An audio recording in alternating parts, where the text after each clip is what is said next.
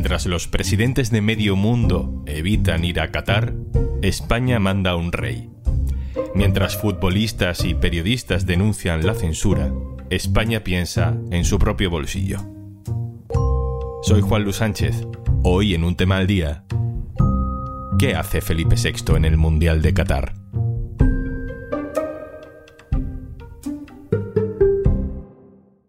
Una cosa antes de empezar. Hola, Juanjo de Podimo otra vez por aquí. Oye, ¿todavía no has probado nuestra aplicación Podimo? Entra en podimo.es barra al día porque te regalamos 60 días gratis. Dos meses gratis para escuchar los mejores podcasts y audiolibros. En Podimo. You will never understand traveling to a country where you are fearing for your life just because of your preference of who you choose to love. Alex Scott es una futbolista británica ya retirada que comenta partidos en la televisión en la BBC británica. Este lunes estaba sobre el césped de uno de los estadios del Mundial de Fútbol de Qatar comentando el partido de Inglaterra contra Irán. Se suponía que al menos el capitán de Inglaterra iba a llevar un brazalete arcoíris para reivindicar los derechos humanos que no se cumplen en Qatar. Pero la FIFA amenazó con sanciones. Ni los futbolistas de Inglaterra, ni de Países Bajos, ni de Alemania, y tampoco veremos a los de España, se atreven a llevarlo. Pero Alex Scott sí. Por televisión vemos cómo su brazo lleva ese brazalete arcoíris, el único arcoíris que se ha visto dentro de los estadios ha habido hasta banderas requisadas en los aeropuertos. A Alex Scott la vemos por la tele, pero también se le ve muy bien desde el palco, lleno de autoridades, de hombres del régimen, junto al traje y corbata del presidente de la FIFA, por los palcos del Mundial han pasado el emir de Qatar, claro, y también el príncipe saudí Mohammed bin Salman, considerado el instigador del asesinato brutal del periodista Jamal Khashoggi, o el presidente egipcio, Abdel Fattah al-Sisi, o el presidente turco, Tayyip Erdogan, o también el de Argelia, o también la vicepresidenta de Venezuela, Dalcy Rodríguez. Y mira que Venezuela no participa en este mundial. En otros acontecimientos deportivos, es muy habitual la presencia de otros presidentes de gobierno, europeos, por ejemplo, jefes de Estado de las grandes potencias mundiales. Los políticos, muchos aficionados al fútbol, quieren dejarse ver en este tipo de citas. Supongo que estaré como cualquier español, ¿no? Todos queremos ganar, pero en fin, todos sabemos que es difícil y al final tenemos eh, la secreta intuición de que vamos a ganar, pero hay que dar la batalla. Pero esta vez no. Ningún país europeo ha enviado a sus máximas autoridades a los partidos de su selección. Pero España sí. Felipe VI estará en el palco del España-Costa Rica. ¿Por qué él sí y otros no? Vamos a intentar comprenderlo. Diego Larrubí, hola. Hola, Juanlu, ¿cómo estás? Diego, ¿está siendo España un país más amable con este mundial que otros países de nuestro entorno? Sí, nos hemos encontrado con, un, con una España bastante discreta en su posición respecto al, al, Mundial de Qatar, sobre todo por parte de la federación, que es al final quien se presenta a este Mundial. Eh, hemos visto que frente a otras federaciones de otros países que han ido mostrando al menos su disconformidad, al que al final no se ha traducido en ningún tipo de, de boicot, la Federación Española en ningún momento ha protestado ni, ni ha planteado ningún tipo de reivindicación en torno a temas como los derechos humanos, eh, la defensa de los derechos LGTB o de la posición de la mujer en, en la sociedad catarí.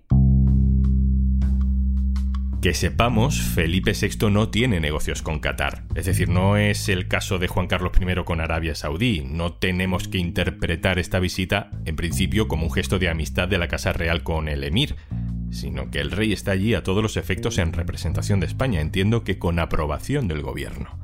Le he pedido a mi compañera Irene Castro que nos cuente qué sabe de todo esto. Hola Juan Luz, sí, el gobierno no tenía previsto acudir en esta fase del Mundial, o sea que ha sido una iniciativa de la Casa Real, pero secundan totalmente la decisión del rey. El que Su Majestad acompañe a la selección creo que se hace cargo del sentir de la ciudadanía española, eh, que siempre se siente unida en torno a la selección española y es muy correcto que, que el rey esté acompañándoles también en ese sentir de la inmensa mayoría de los españoles y de las españolas y lo que el gobierno espera es que tengan un buen campeonato, unos buenos resultados para poder celebrar una victoria. En el gobierno sostienen que ellos luchan por los derechos de las mujeres y las personas LGTBI, pero que no pueden entrar en cuestiones de una competición que es privada, por lo que no se plantean nada parecido a plantar al Mundial de Qatar. Es más, habrá presencia del gobierno durante la competición, incluso del propio Pedro Sánchez, si es que España llega a la final. Diego, vuelvo contigo. Mm, ahondemos en las razones para este perfil tan bajo en la crítica y tan alto en la presencia institucional respecto al Mundial de Qatar. Primero, en lo puramente deportivo. Entiendo que no podemos criticar el Mundial de Qatar porque la propia Federación Española de Fútbol, dirigida por Luis Rubiales, está celebrando las Supercopas de España en Arabia Saudí. Sí, por parte de Rubiales habría sido una contradicción porque nos encontramos que los mismos argumentos para criticar el Mundial en Qatar son los que se utilizan cada año para criticar la celebración de la Supercopa en, Arabia Saudí. Además hay que entender que la Federación Española eh, se encuentra actualmente eh, presentando su candidatura para poder hacer el Mundial junto a Portugal y ahora también junto a Ucrania en 2030, porque es la siguiente convocatoria que se tiene que hacer para celebrar el Mundial. Eh, ya sabemos que en 2026 le toca a Estados Unidos, a México y a Canadá, y los siguientes quieren ser los españoles, los portugueses y los ucranianos eh, una vez haya terminado la guerra en el país. Pero esto va más allá del deporte. Qatar es un aliado estratégico de España, ¿no, Diego? ¿Por qué? Sí, Qatar en los últimos años se ha convertido en una potencia económica bastante importante, sobre todo en la región, y ha intentado acercarse a todos los países europeos y occidentales eh, con el fin de mostrar eh, posibilidades de inversión en esos países, de encontrar vías de comunicación entre ambos países, sin tener en cuenta los problemas de derechos humanos y demás que plantea esta relación con Qatar, y España no es una excepción.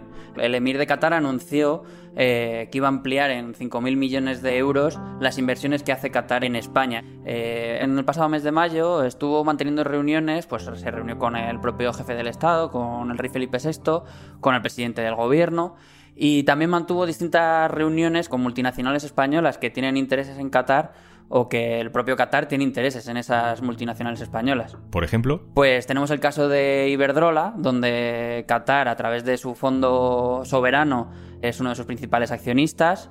Eh, nos encontramos también con Colonial, una inmobiliaria donde también Qatar tiene una participación, o IAG, que no es exactamente una empresa española porque es británica, pero que es la propietaria de Iberia o de Vueling y hay distintas relaciones, distintas inversiones que ha ido haciendo Qatar en empresas españolas y que ha ido creciendo en los últimos años. Y aquí eh, hemos visto que en las reuniones se planteaban cuestiones como temas de transición ecológica o digitalización, que llama un poco la atención cuando se trata de un país cuya economía es eminentemente gasista y de petróleo, con lo cual eh, hay esa contradicción entre los acuerdos que se firman buscando una economía más verde y la base de la economía catarí. A Qatar, Diego, se le han alineado los planetas. Ha coincidido su mundial con la crisis energética que nos hace buscar el gas en otros sitios que no sean Rusia. Claro, sí, sí, desde luego Qatar, en, la medida en la que los estados occidentales han intentado dejar de depender del gas ruso, que era uno de los grandes proveedores, pues eh, grandes potencias de gas como es Qatar, que es uno de los principales caladeros de gas que hay en el mundo, pues consiguen durante este último año y durante estos últimos años tejer alianzas con países occidentales para proveer de gas y, así impulsar otras inversiones. Y España no es una excepción en, esto. Pero hay que entender que también hay empresas, pues por ejemplo textiles, Inditex o Mango tienen bastante presencia allí. Eh, fabricantes de azulejos, por ejemplo, también tienen presencia en Qatar. Fabricantes de maquinaria. O sea que al final es una reunión bastante bilateral. Y entonces en ese sentido es comprensible desde un punto de vista económico y de alianza estratégica por parte de España que esté presente el rey Felipe VI en el Mundial.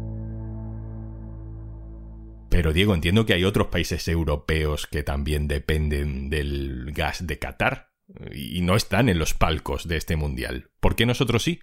Cuando hablamos de un mundial, los actores principales son las federaciones y hay que entender que España tiene más intereses en quedar bien con Qatar y sobre todo con la FIFA eh, de cara a las próximas elecciones que haya para la convocatoria del Mundial de 2030 y mientras que otras federaciones que no tienen esos intereses sí han podido expresar su disconformidad. Ha habido incluso federaciones que ni siquiera han enviado a los presidentes de la federación a, estos mundiales y han enviado algunos directivos. El caso de Dinamarca es el más, el más claro, es una de las elecciones que más se ha posicionado en contra del mundial. Países Bajos es otra, eh, Alemania también eh, ha expresado sus dudas. Sin embargo, España tiene más que perder a la hora de poder hablar sobre, sobre el mundial de Qatar.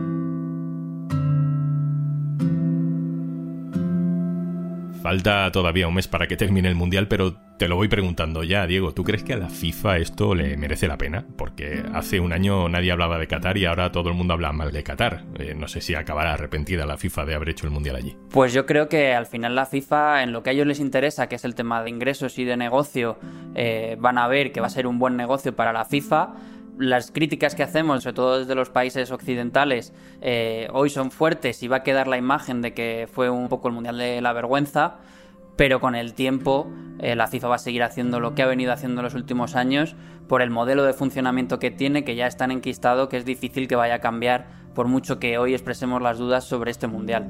Diego Larruy, compañero del diario.es especializado en economía. Un abrazo, gracias. Muchas gracias.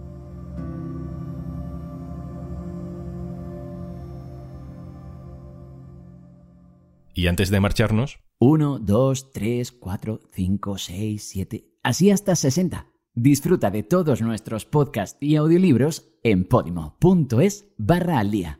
60 días gratis para que disfrutes de todos nuestros podcasts y audiolibros si te registras en www.podimo.es